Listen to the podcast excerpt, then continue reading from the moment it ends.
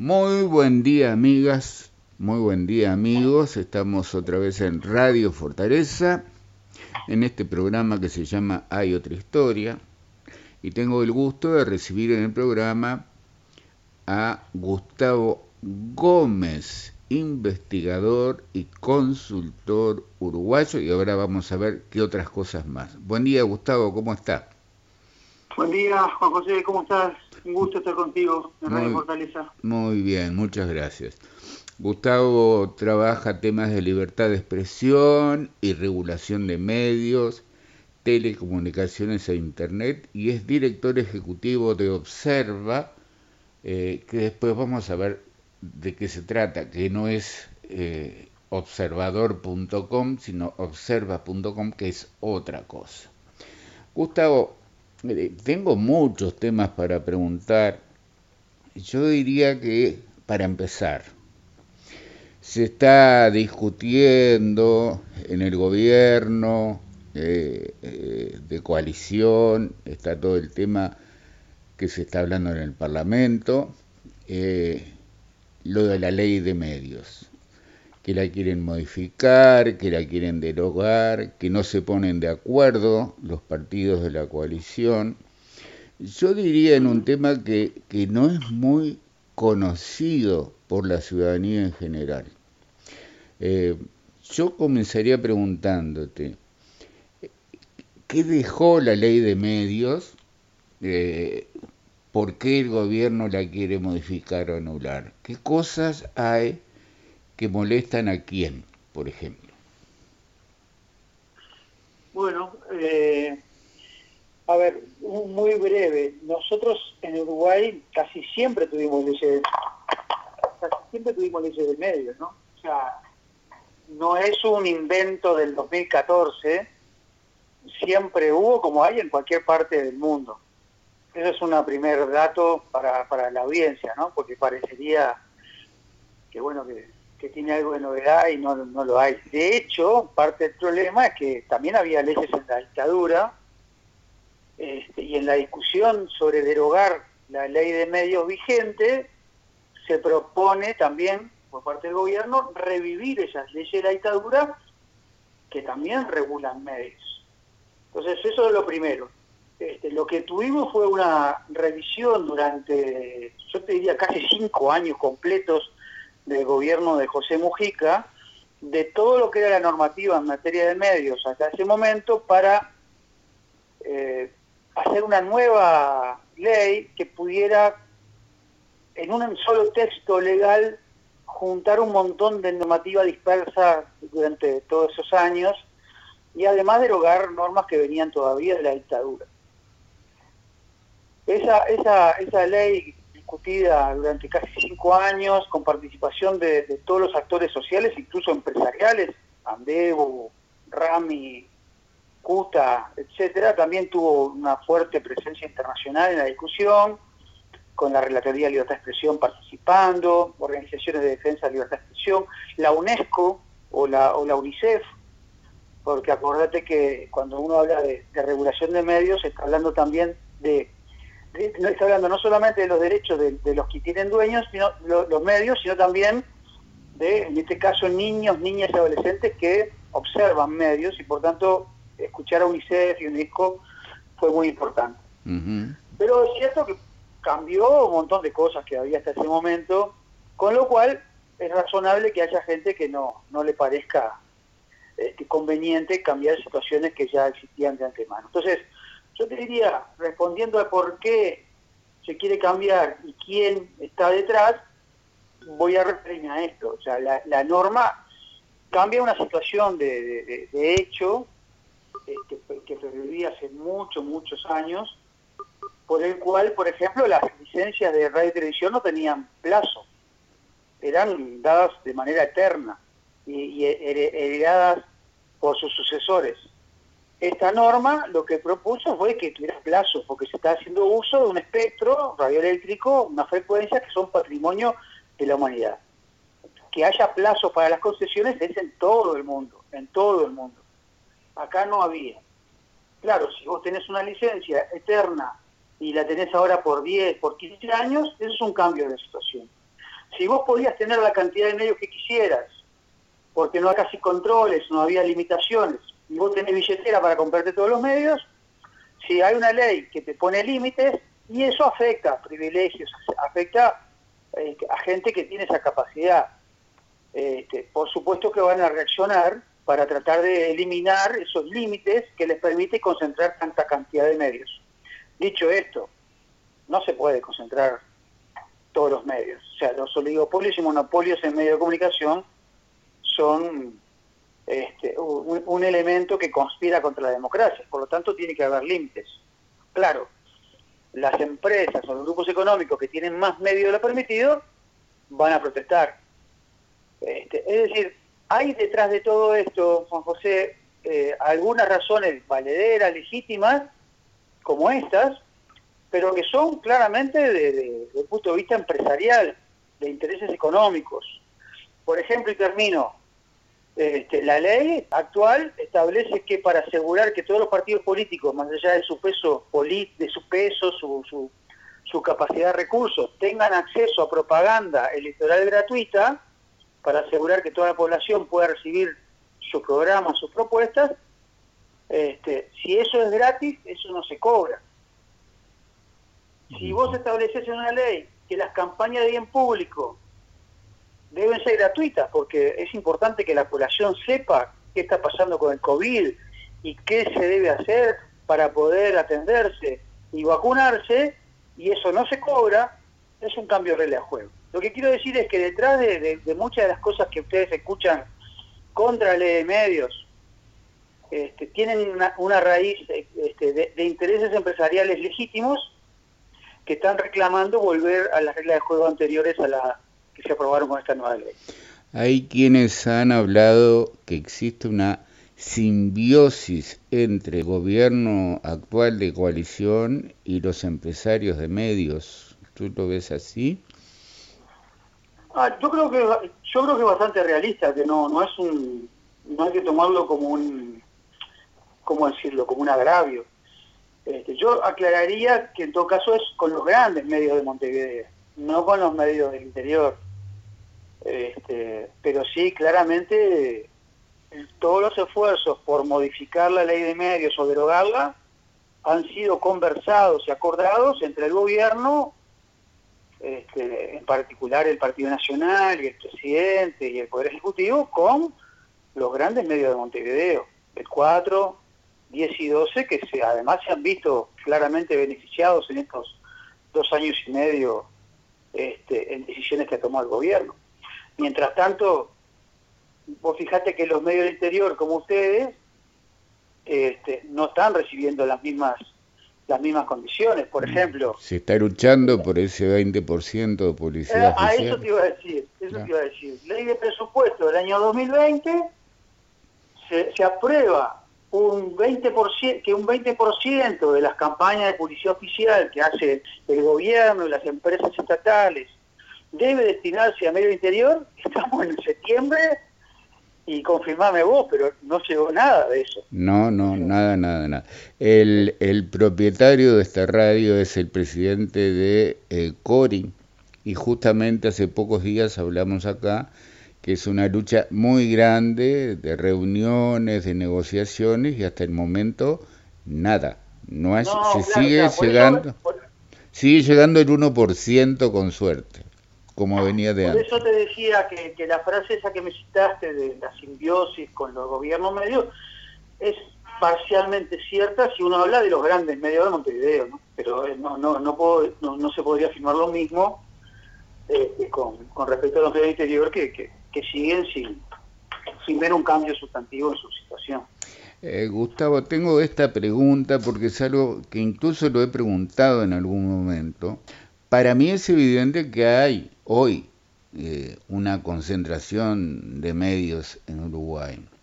Y mucha de eso se fue llevando adelante también durante el gobierno, los gobiernos del Frente Amplio y también después que se aprobó esta ley llamada ley de medios.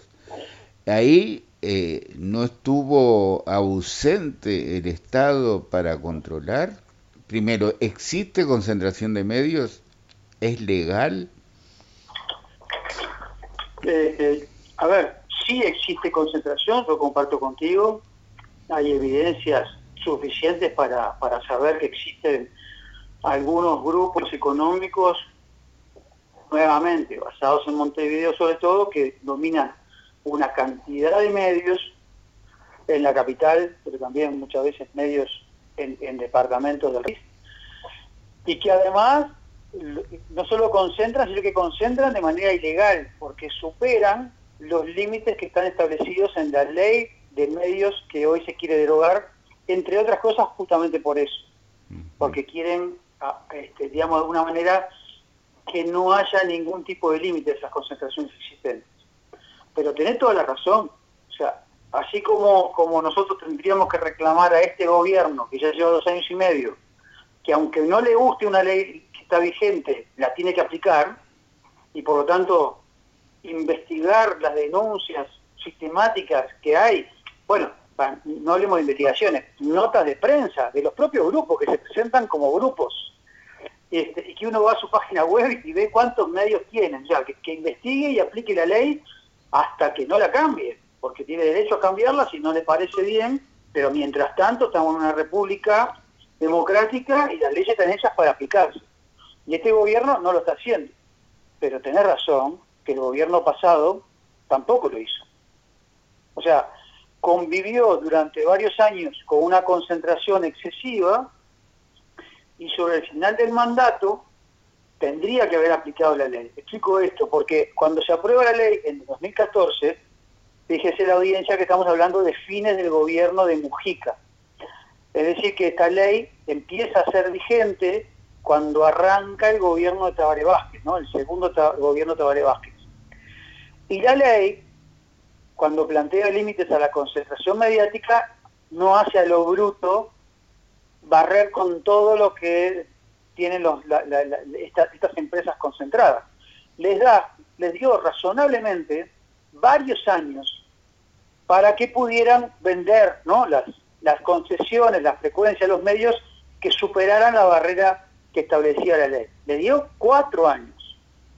Cuatro años para que se adecuaran a la normativa. O sea, ninguna intencionalidad expropiatoria, ninguna intencionalidad de, ¿no? de llevarse todo por delante. Cuatro años. Es decir, que en el último año del gobierno anterior, del Frente Amplio, ya deberían eh, esos grupos estar dentro de la legalidad. No lo están, no lo tuvieron, y ni el gobierno anterior, ese último año, ni este gobierno, durante sus dos años y medio actuales, han controlado ni aplicado una ley de medios para evitar la concentración que hoy tenemos en televisión y que tenemos también en radio. Pero vemos, a, no te digo a diario, pero vemos periódicamente como nuevos, eh, a, ver, como una, un, grupo fuerte económico que compra un nuevo medio. Eso se ve en los últimos años permanente, o sea, en vez de entrar en la legalidad, siguieron concentrando. Claro, y eso es, increíble que la OSEC, por ejemplo, no haga nada al respecto, porque es, como decís vos, es público y notorio. Bien. Ni investiga. O sea, no, estoy diciendo que, nos hagan caso, ¿no? Es que respecto a una denuncia de que hay concentración. Ni siquiera la investigan para, para descartar que la haya. Porque bueno, no sé, podemos equivocarnos, las notas de prensa esas que anuncian compra de medios se pueden equivocar, pero investiguen, ni siquiera.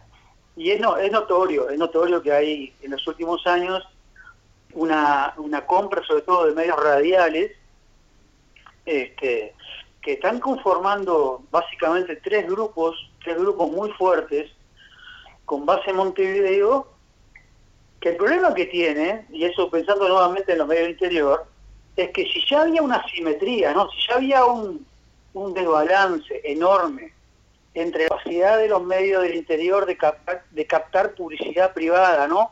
y publicidad estatal.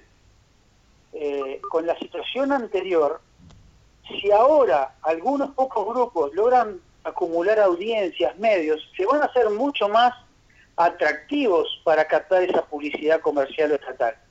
Entonces, la, la brecha la brecha y, bueno y la capacidad de sobrevivencia de cada uno de esos medios se amplía se amplía mucho no o sea cada vez menos las radios del interior van a tener capacidad de competir exitosamente con, con los grandes grupos económicos de Montevideo que van a ir captando aún más publicidad si es que se pudiera, porque ya hoy, como decís vos, ya no reciben nada. Imagínate si estás hablando contra un, contra un grupo, contra tres grupos que eh, eh, acumulan el 75% de la audiencia. Si un avisor tiene que elegir a dónde poner la plata, va a elegir Radio Fortaleza o va a elegir algún otro grupo que le asegura eh, toda esa audiencia junta con una sola factura. Claro, claro. Eh, Gustavo, tú has trabajado durante muchísimos años acá y en el exterior. Eh, el otro día vi un, un, video donde estabas en una reunión en Ecuador y decía, estas decenas de veces nos hemos reunido. O sea que has estado trabajando en muchos lugares durante mucho tiempo en temas de esto precisamente, ¿no? medios, concentración de medios y libertad de expresión. Ahora vamos más eh, a, la, a la foto grande, pero digamos, acá en Uruguay, para ti hoy, ¿hay libertad de expresión? Sí, sí, creo que sí. Creo que, que, estamos en un país donde existe una amplia libertad de expresión. Eh, si lo comparamos justamente con la región seguimos siendo de los mejores países en materia de libertad de expresión. Eso no, no, no, no hay que dudarlo y al contrario, hay que preservarlo y, este, y, ser muy cuidadosos. Lo que sí creo es que nosotros estamos, comparados con nosotros mismos, peor que hace un tiempo, ¿no? O sea, yo creo que acá eh, la, la excesiva concentración que se está dando y algunas algunas señales, sobre todo de, algunas autoridades nacionales, este, de, estigmatización y acusación de periodistas, las dificultades de información pública que, cada vez crecen más, que el acceso a información pública es una herramienta fundamental para el ciudadano, pero en particular para los periodistas ¿no? y medios. yo, yo sí lo que veo es un deterioro. Este, no es grave, pero hay un deterioro respecto a la situación que teníamos hace, hace no mucho tiempo. Pero, pero a, la, a la pregunta, sí, hay una amplia, amplísima libertad de expresión eh, en Uruguay. Si vos comparemos ¿no? con situaciones como México, Guatemala, Brasil, o sea, no hay, por suerte, este, periodistas eh, sí, por supuesto. agredidos, asesinados, muertos. claro, claro a pesar a pesar de a pesar de perdona que vuelvo un poquito de ley de medio pero a pesar de que dicen que la ley de medio viola la libertad de expresión ya no hay en todos estos años de la ley de medio no hay ningún medio cerrado o sea no quiero decir eh, estamos en, en, un, en un país donde hay todavía una, una gran tolerancia salvo algunas excepciones muy preocupantes pero son excepciones como el caso de la senadora Graciela Bianchi que ya es preocupación internacional, ¿no? Sí, porque que yo pueda opinar, este, o una persona cualquiera de la audiencia pueda opinar, puede opinar cualquier cosa, pero cuando una senadora oficialista, que, que puede llegar incluso a ser presidenta de la República, se ponga a amenazar, a, a, decir que porque no le gusta lo que es un periodista, es un traidor a la patria, y le hace daño a la patria y y lo estigmatiza y lo señala, y entonces lo que pasa es que después aparte hay un montón de gente que la sigue en redes y, y vos no sabés, la, senadora no, no, no creo que le haga nada, pero cualquier loco de la guerra, viste, manejado, no sabés. Entonces eso, eso sí es bastante novedoso, eso no, no, no, no era común en Uruguay y lamentablemente ya se está haciendo normal, ¿no? El otro día dijo algo muy grave en el Parlamento, hablando del periodista Prevé, que dijo, eh, yo ya me ocupé de él. Y recordemos que Prevé era director de Subrayado y renunció, nunca se supo bien cómo, eh, pero quedó todo el mundo asombrado por la forma, además, en, en decirlo así, me ocupé de él. ¿No? Sí, sí, sí, muy grave, muy grave, muy grave. ¿Por quién viene, por de quién viene, no? O sea, ella tiene libertad de expresión, como vos y como yo, eso no, no hay duda. Eh, ella puede criticar a un medio y puede criticar a un periodista, pero los funcionarios públicos de, cargo de autoridades como el de ella, que además está tercera, como digo, en la línea sucesoria, tienen más tienen más obligaciones, tienen que ser más tolerantes que cualquier ciudadano normal de este país. Porque para eso fue elegida, o sea, tiene que ser más tolerante con las críticas que le hacen y tiene que ser más cuidadosa con las críticas que hace. O sea, no es que no pueda opinar, pero está amenazando, ¿no? Está amenazando con, investigar, está amenazando, está diciendo me encargué. Sí, pero bueno, estamos en, un ambiente comparado con otros países de la región este, absolutamente mejor y eso hay que... Yo te diría que cuando uno advierte estas cuestiones, como lo de la senadora Bianchi, eh, no es tanto para el qué horrible que está Uruguay, sino para decir, che, atentos, ¿no? Sí, no, no, no, no, no nos este, no perdamos de vista que estamos en una situación buenísima, no, no, no vamos a retroceder, ¿no? Es más bien una cuestión de, de aviso de, preservar el excelente clima que ha habido siempre en Uruguay y, para, admitiendo de que esto no, no siga sucediendo.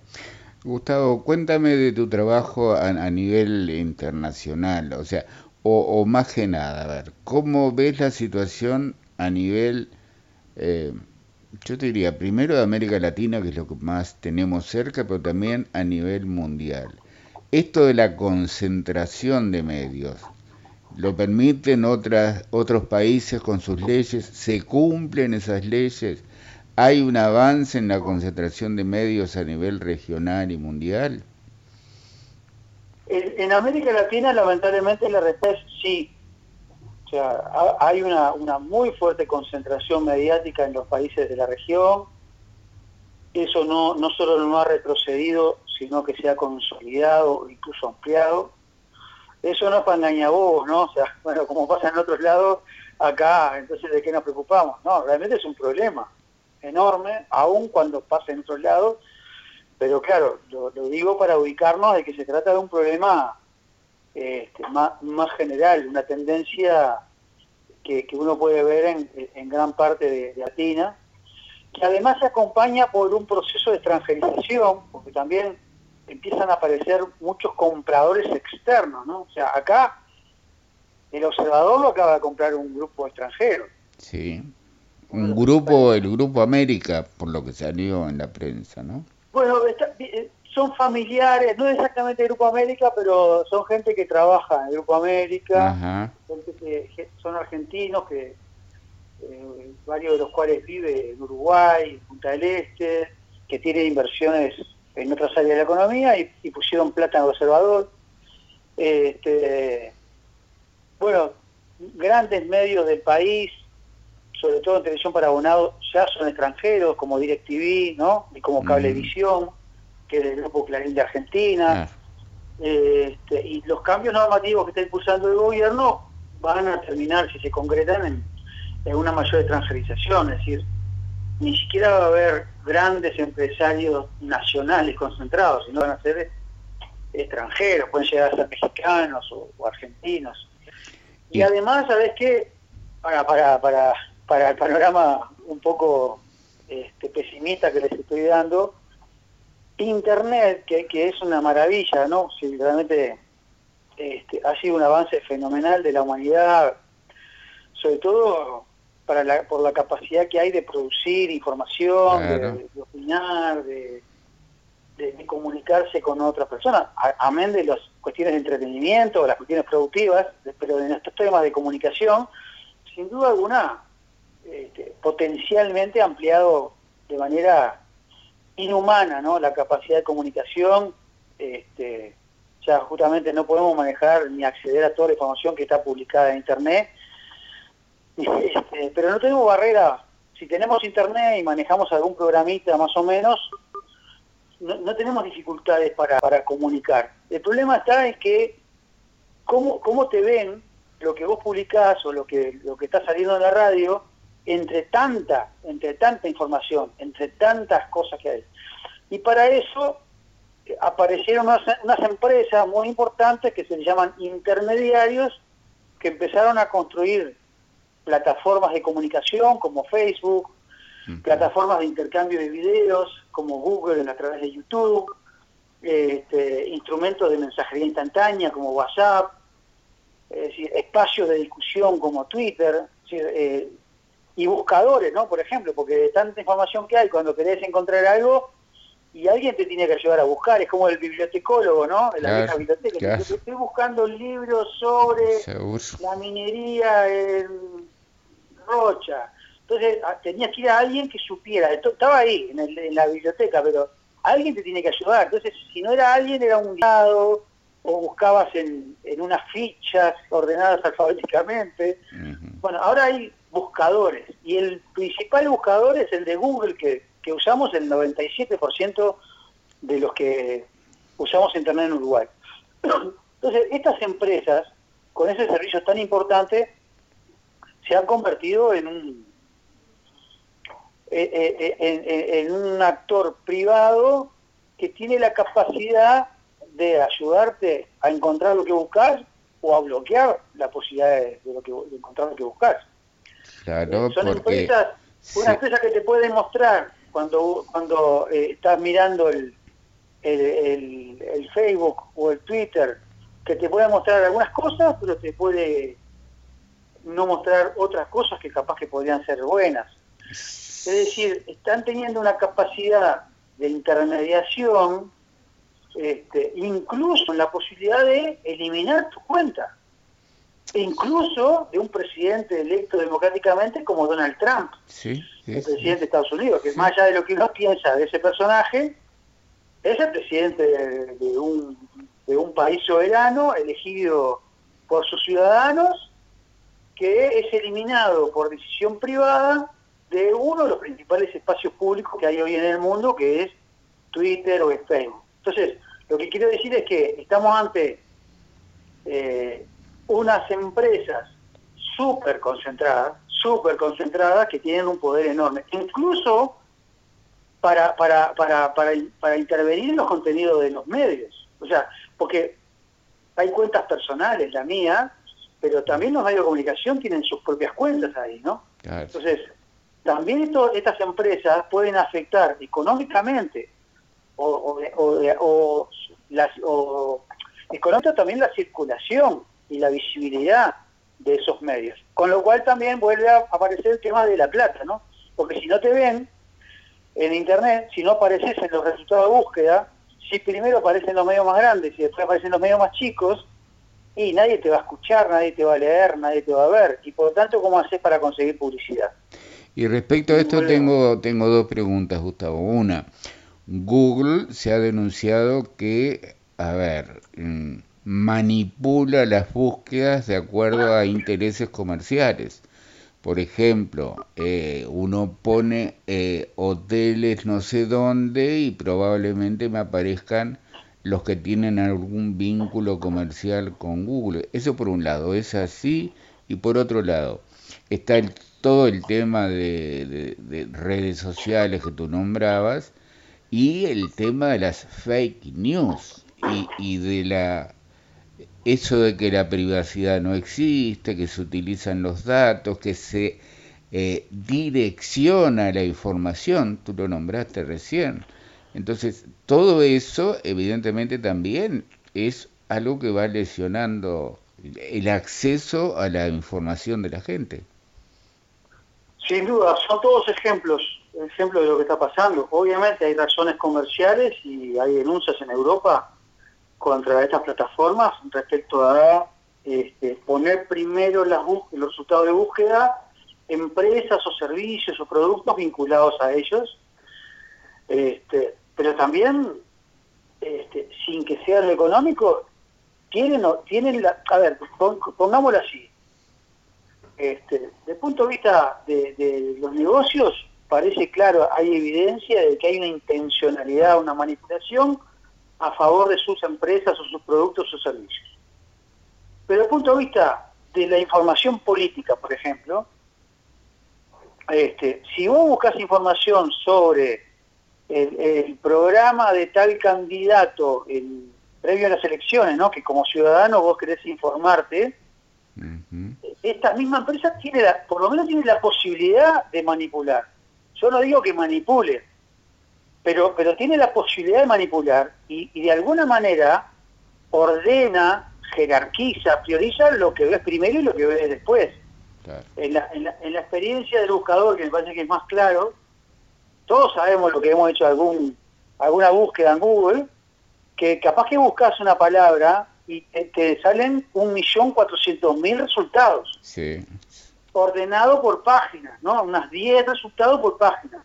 Mm. Y la mayoría de nosotros no miramos más de la primera página. Con suerte miramos la segunda. O sea, quiere decir que vos potencialmente sobre una palabra que estás buscando hay un millón cuatrocientos mil resultados.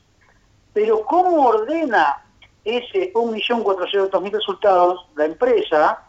es lo que define lo que ves y lo que no ves. Entonces, lo que aparece en la primera página tiene un peso, tiene un poder, tiene, tiene una visibilidad que no lo tiene el que está en la segunda página, en la tercera, en la cuarta. Entonces, lo que está claro es que tienen un poder como nunca nadie en la humanidad ha tenido. Así, como Internet es una cosa maravillosa como nunca ante la humanidad ha tenido, el poder de estas pocas empresas este, de, de ordenar, en el caso del buscador, qué se ve y qué no se ve es enorme. Imagínate con el tema de las noticias falsas.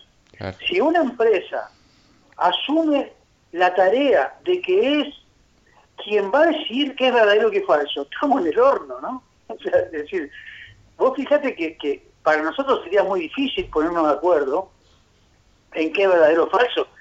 Y aún en los casos que sea muy, muy evidente, también puede haber perspectivas distintas. Esa, esa capacidad de que lo que sea falso no se ve y lo que sea verdadero se ve, o, que lo que sea falso se vea menos, que es otra forma de, actuar de las plataformas, eh, lo que coloca es un problema este, enorme para la democracia, que es si nosotros estamos dispuestos a que empresas privadas que ni siquiera están en el país, que ni siquiera hablan nuestro idioma porque son norteamericanas, que están pensadas para otros contextos, decidan qué es verdadero y qué es falso, ¿no? En lo que vemos nosotros en nuestras redes sociales. Por más que sea legítimo eh, y sea preocupante el problema, ¿no? Y haya que hacer algo, estamos dejando a unas pocas empresas, contadas con los dedos de una mano, que, intervengan en, debates públicos sobre temas de, de mucha relevancia y sin saber bien cómo lo hacen. Claro, claro. Claro. Tengo otra pregunta, eh, Gustavo. Hace pocos días hablé acá en el programa con Gustavo Tenenbaum, un sociólogo, investigador, que acaba de publicar un libro que se llama Los protectores del capital, donde él ahí dice que Uruguay tiene un entramado legal e ilegal que favorece eh, el lavado de activos. Y dice que eh, durante muchos años y aún hoy Uruguay es utilizado, por ejemplo, por el narcotráfico o por otra gente que lava dinero para utilizar esa estructura que tiene Uruguay para ese lavado de dinero. Él incluso dice que los todos los carteles de la droga han estado trabajando y trabajan en Uruguay por esa facilidad jurídica que tiene Uruguay, como el, secreto bancario, entre otras. Lo que yo me pregunto, eh, a tocado si me pregunto, en esa concentración de medios, si llegan medios eh, extranjeros o no, también podría haber dinero deslavado de, negocios ilegales, del crimen organizado, del narcotráfico, que pudieran eventualmente empezar a hacerse cargo de los medios de comunicación. Y bueno, como posibilidad, sí, sí, sí, como, como con las iglesias, como con los eh, ventas de futbolistas, como, sí, sí, como posibilidad, sí, yo creo que hay muy pocos controles al respecto. Este, entonces sí, no, yo no digo esto la posibilidad porque yo no sé si, si alguna de las compras de medios, algunas compraventas de medios tienen actuales o recientes tienen algún tipo de relación, ¿no? Claro, claro. No, yo lo decía como posibilidad, lo planteaba como no, posibilidad. Claro, claro, como posibilidad, este, como posibilidad sí, sí, sí, por supuesto, porque estamos hablando de, mucha plata, ¿no? Estamos hablando de mucha plata. Este, lo, lo que seguro mucha gente este, de alguna manera se, se pregunta y especula es en un sector como el de los medios, donde la verdad que no es para hacer plata, ¿no? Apalada, ni mucho menos, cómo es que hay gente que viene con billeteras muy grandes a comprar medios que están muy, ¿no? Muy, muy decaídos y, pagando millonadas, ¿no? Pero, pero bueno, yo qué sé, capaz que es eso, como capaz que son los ricos, viste cómo son, yo bueno, bueno, yo no sé cómo son, pero capaz que les, da por, les, gusta gastar plata a, pérdida. Pero sí es llamativo, ¿no? El sector de medios en Uruguay no es un área que esté en auge, ¿no?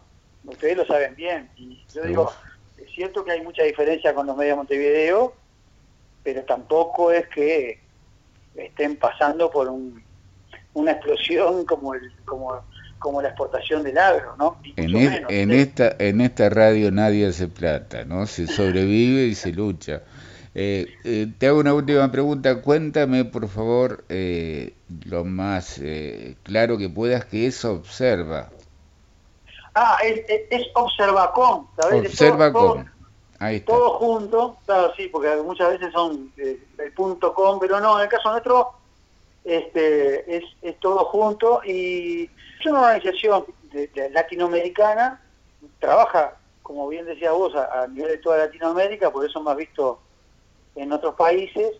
Tenemos la sede acá en Uruguay, en Montevideo, este, pero trabajamos en toda la región. Y somos una, organización este, se llama Tanque de Pensamiento, es como un tipo de organización que no es académica, pero que, que trabaja mucho con investigaciones, con eh, organizando foros y debates, produciendo documentos con recomendaciones, todas orientadas a, analizar este, la, situación y proponer soluciones a problemas que hubiera respecto a la libertad de expresión, a, la diversidad de medios. Eh, esa es nuestra, nuestra vocación, nuestros objetivos. Las herramientas que usamos son las investigaciones, eh, abrir espacios de debate y sobre todo proponer, proponer soluciones, no quedarnos solo en la, en la crítica o solo en el diagnóstico, sino buscar propuestas para que haya más, libertad de expresión en, en los países de la, región. ¿A quién llegan esos trabajos que ustedes hacen? ¿Hay quien se interesa? ¿Gente de la eh, eh, política? ¿Gente de la publicidad? Claro, el trabajo nuestro no es un trabajo dirigido a toda la población, el nuestro está orientado a, a las organizaciones sociales que trabajan estos temas, a las universidades o académicos o expertos y en particular a las autoridades nacionales que tienen incidencia en estas en estas áreas, ¿no? O sea, ministerio, el hecho que es en Uruguay sería el Ministerio de Industria porque tiene las políticas de telecomunicaciones y medios, los organismos reguladores, en el caso de Uruguay sería la OSEC, es decir, esa, es nuestra, nuestra, nuestra perspectiva. Ni que hablar con los congresos o parlamentos, porque muchas de estas soluciones pasan por una reforma y una adecuación legislativa. Así que esa es, sí, nuestra, nuestras prioridades son llegar a la gente que toma decisiones para aportarle insumos, ideas y soluciones para que se puedan mejorar la situación de la libertad de expresión en, la región. Gustavo, yo te agradezco muchísimo, se nos fue el tiempo, te agradezco muchísimo esta charla, que espero sea la primera, que haya otras, porque, bueno, nos has dado información que nos permite, yo siempre digo, eh, este programa, si es importante que sea un disparador para seguir informándose, seguir buscando, y yo creo que eso quedó claro con, con lo que nos dijiste hoy, ¿no? Uno se queda con ganas de, saber más, porque, por ejemplo, la llamada ley de medios es muy poco lo que el ciudadano común sabe y escucha por ahí que la van a modificar, que la van a derogar, pero no entiende por qué. Bueno, hoy quedó bastante más claro todo. Eh, yo te agradezco mucho y hasta pronto. Bueno, no, gracias a vos y por supuesto a las órdenes. Saludos a tu audiencia. Muchísimas gracias. Chao.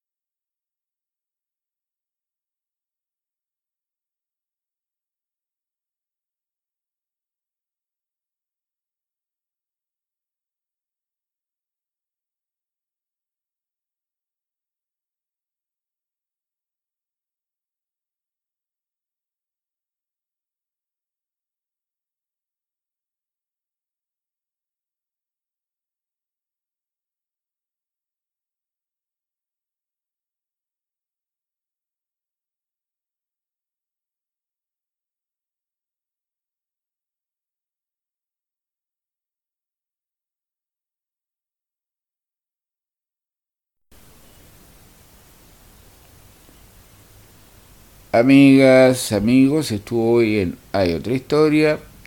Gustavo Gómez, investigador y consultor, trabaja temas de libertad de expresión y regulación de medios, telecomunicaciones e Internet y es director ejecutivo de Observa.com. Hasta mañana, gracias.